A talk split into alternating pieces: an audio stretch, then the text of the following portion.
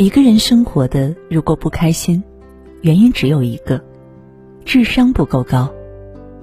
一个人最大的祸患是认知不足，一个人最大的痛苦是欲望和认知不匹配。如果一个人的智商足够，认知到了一定层次，一定是一个洒脱又自在的人。万物都有其存在根据和价值。人类社会每产生一个不公平的现象，都会对应的产生另外一种不公平的形式，以保证结果的公正。一切局部的恶都是为了整体的善，一切局部的不和谐都是为了整体的和谐。凡存在就合理，这是世界唯一的真理。而大部分人之所以痛苦，往往就是因为只能看到局部的不合理。却看不到整体的和谐。人的一切苦恼都是修行和认知不到位的结果，都是执着于表象的结果。人生就是一场修行，修的是自己的认知，修的是破除我执。因此，保持快乐不是一种天赋，而是一种能力，是一种洞穿了世界的真相、规律和本质之后的淡定。和从容。这些年，我总在思考一个问题：人生的意义究竟是什么？难道是我们平时所说的成功吗？我见到过很多成功人士，他们生活的并没有我们想象的那么完美。无论一个人取得了什么样的成绩，总有我们看不到的辛苦。很多人以为，只要自己成功了，就能挣脱整个巨大的枷锁，而实际上，所谓的成功，只不过是换一种修行的方式，尝试另一种苦难。成功之前，你遭受的是琐碎生活的折磨；成功之后，你遭受的是孤独的折磨。也可以说，所谓的成功，无非是换一种方法受苦。没有谁的人生是不苦的，无论有钱的还是没钱的，有权的还是没权的，在你看得见和看不见的地方，家家都有本难念的经。人人都有说不出的苦，只是每个人的阶段不同，方式不同。人生是一个天平，一个托盘叫人前富贵，另一个天平叫人后受罪，这两者。永远都是平衡的。直到最近，我们终于悟到了答案：人生就是一场修行。人生在世，唯一能解脱的方法，就是把生活当成一种修行。要明白，我们所经历的每一件事，好事或坏事，遇到的每一个人，好人或坏人，都是来渡我们的。我们经历的每一份惊喜，遭受的每一份痛苦，都是让我们觉悟的。或好或坏，或痛苦或开心，都是只是我们修行的参照。看透成功的代价，是留住成功的妙招；发现苦难的意义，是面对苦难的唯一办法。世界上的绝大多数人一生都活在假象里，只有在临终的那一刻，才能觉醒。发现自己一辈子都活在对他人的羡慕中，一辈子都在期待别人对自己的恭维，却从来活不出真正的自己。他们只有当生命临终的那一刻，发现人生的真正意义就是活好每一刻，每一个不曾起舞的日子都是对生命的辜负。然而此时，他们的人生也已经结束。那么，人生该怎么修行？我们经常看到身边有这样一些人，他们为了逃离所处的环境，就宣称要离开世俗，然后去某个清静的地方去修行。但是这种人往往都修不出个什么结果，甚至如今越来越多的人开始求神告鬼，迷恋那些玄乎的东西。这其实是现代人内心越来越脆弱的表现。其实，所有见过鬼的人都放下了，开始在好好做人。只有那些脆弱的人还在把鬼神放嘴边，求神搞鬼。堂堂正正做一个好人，做一个内心强大的人，没有任何鬼神都影响得了你。很多人还是没有看透，人生真正的修行道场就是红尘俗世。《金刚经》里说：“以色拜我，以音声求我，是人行邪道，不能见如来。凡所有相，皆为虚妄。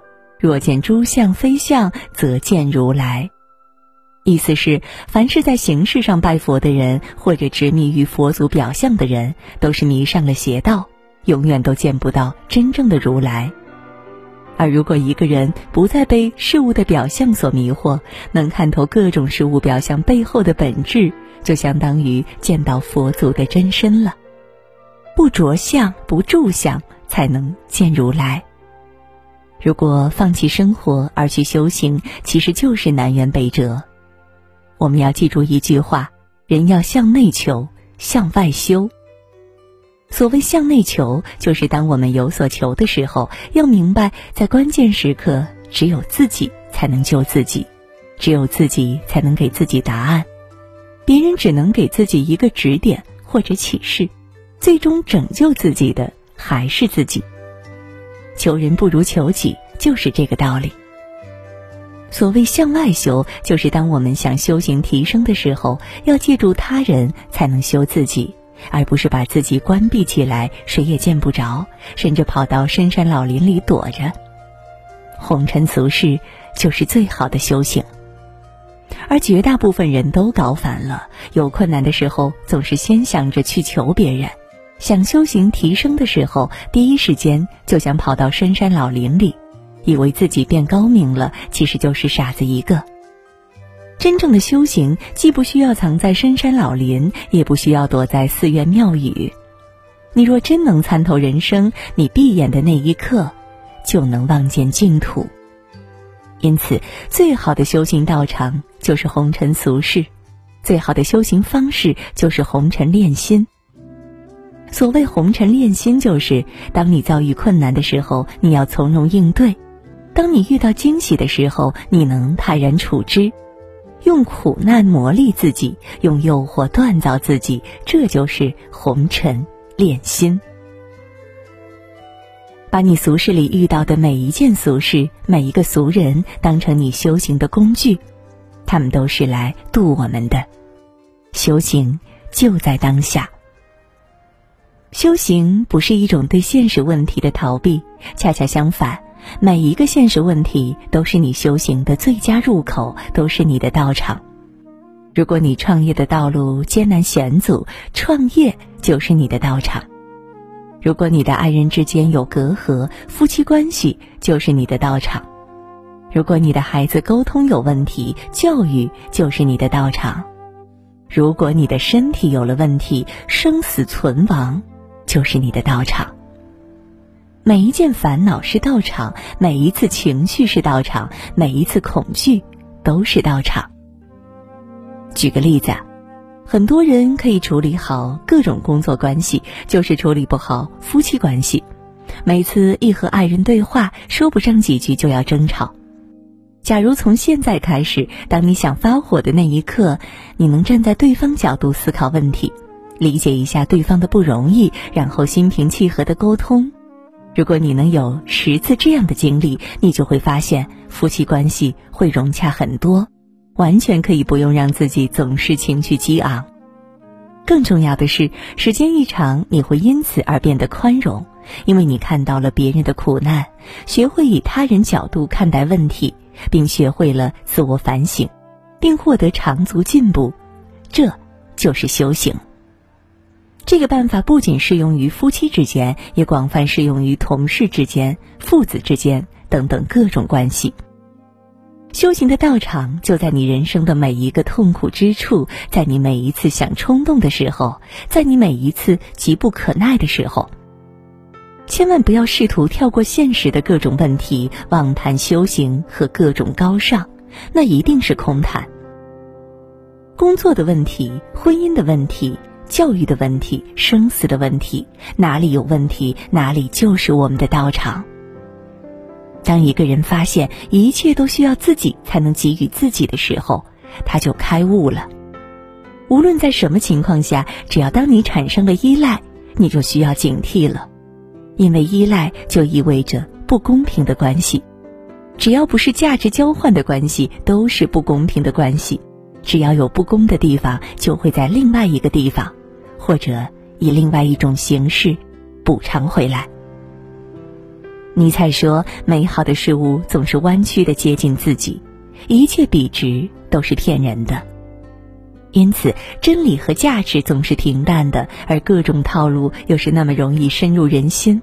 世界就是这么有趣，我们总是在拥有后就迷失，在失去后才能觉醒。当下即是修行，闭眼就是净土。”直到我们可以直面得失的时候，能有一种舍我其谁的感觉，我们就解脱了；直到我们可以直面生死的时候，能有一种视死如归的精神，我们就大悟了。修行的目的不是为了与世隔绝、绝尘而去，而是为了一种人生的洒脱，因为你将拥有一种看穿事物的能力，能对世事和人心抽丝剥茧。一眼看穿人心，直达事物本质，于是，你将看到最真实的世界。《金刚经》里说：“一切有为法，如梦幻泡影，如露亦如电，应作如是观。”修行到一定阶段，你将拥有一眼窥见所有事物本质的能力。此时，一切表象在你面前都如梦幻泡影。万事万物在你面前如同洞若观火，你可以随时将红尘世俗置之度外，这就是一种洒脱。这种能力，瑜伽称为梵，儒家称为仁，佛家称为佛性，中国人称为道。我们经常说的得道高人，指的就是这个道。道是一种高维度的智慧，拥有它之前，是我在活着。拥有它之后，是我看着我在活着。它可以让我们从高维俯瞰自己，俯瞰众生。这就像你在玩游戏，之前你总以为你是主角，一直在努力打怪。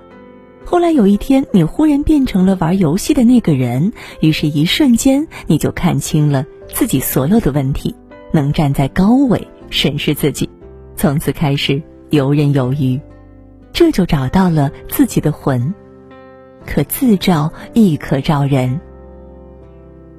道也是一种融化万物的能量，能和万物和谐与共，不增不减，也是一种可以从无到有的创造力，实现从零到一。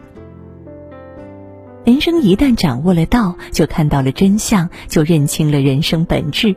这种人的人生从此只能自己做主了。因为没有人再能给他们提供鸡汤了。神即道，道法自然，如来，这生命是光，可自照，亦可照人。